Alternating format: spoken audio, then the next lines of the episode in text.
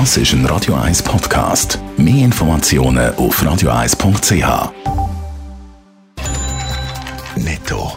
Das Radio 1 Wirtschaftsmagazin für Konsumentinnen und Konsumenten wird Ihnen präsentiert von Blaser Greinicher. Wir beraten und unterstützen Sie bei der Bewertung und dem Verkauf von Ihrer Liegenschaft blasergreinicher.ch. Die Meldung hat Dave Burkhardt. Die Corona-Pandemie drückt auf das Jahresresultat vom Baukonzern Implenia. Im Vergleich zum Vorjahr ist der Umsatz um 10% auf knapp 4 Milliarden Franken zurückgegangen. Laut Mitteilung ist Implenia auch in die roten Zahlen gerutscht. Statt einem Gewinn von 34 Millionen Franken wie noch 2019 hat es 2020 ein Minus von 132 Millionen Franken gegeben. Auf eine Ausschüttung von der Dividenden wird darum vorläufig verzichtet.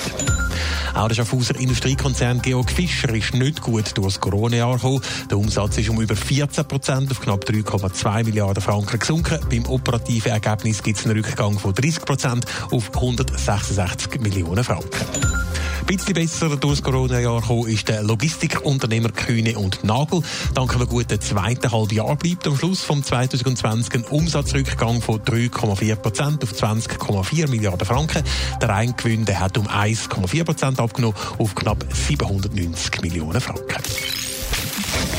Wegen der Corona-Krise sind die Schweizerinnen und Schweizer mehr daheim. Entsprechend werden auch immer mehr Filme, Serien oder Musik gestreamt. Und der Internetvergleichsdienst Moneyland hat jetzt das erste Mal Zahlen zu der Zunahme bei dem Streaming. Ja, 1500 Leute sind in einer repräsentativen Umfrage zu ihrem Streaming-Verhalten befragt worden in der Schweiz. Und fast neun von den zehn, die mitgemacht haben, die haben angegeben, dass sie mindestens einen von den 22 abgefragten Streaming-Diensten wie YouTube, Spotify oder Netflix brauchen tun. Das Nutzen von Streamingdiensten ist mittlerweile eine der wichtigsten Freizeitbeschäftigungen geworden von Herr und Frau Schweizer. Beliebt sind eben Klassiker wie YouTube, Spotify oder Netflix und die haben können zulegen im Corona-Jahr von Januar 20 bis Januar 21 um je etwa 10 Prozent.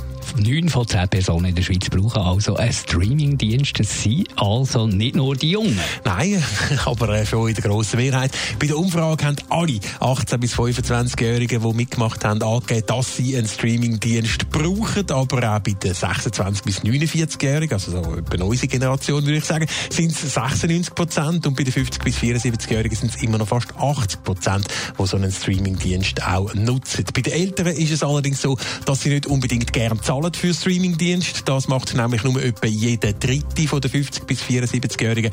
Bei den Jüngeren sind es im Schnitt so fast 70 Prozent.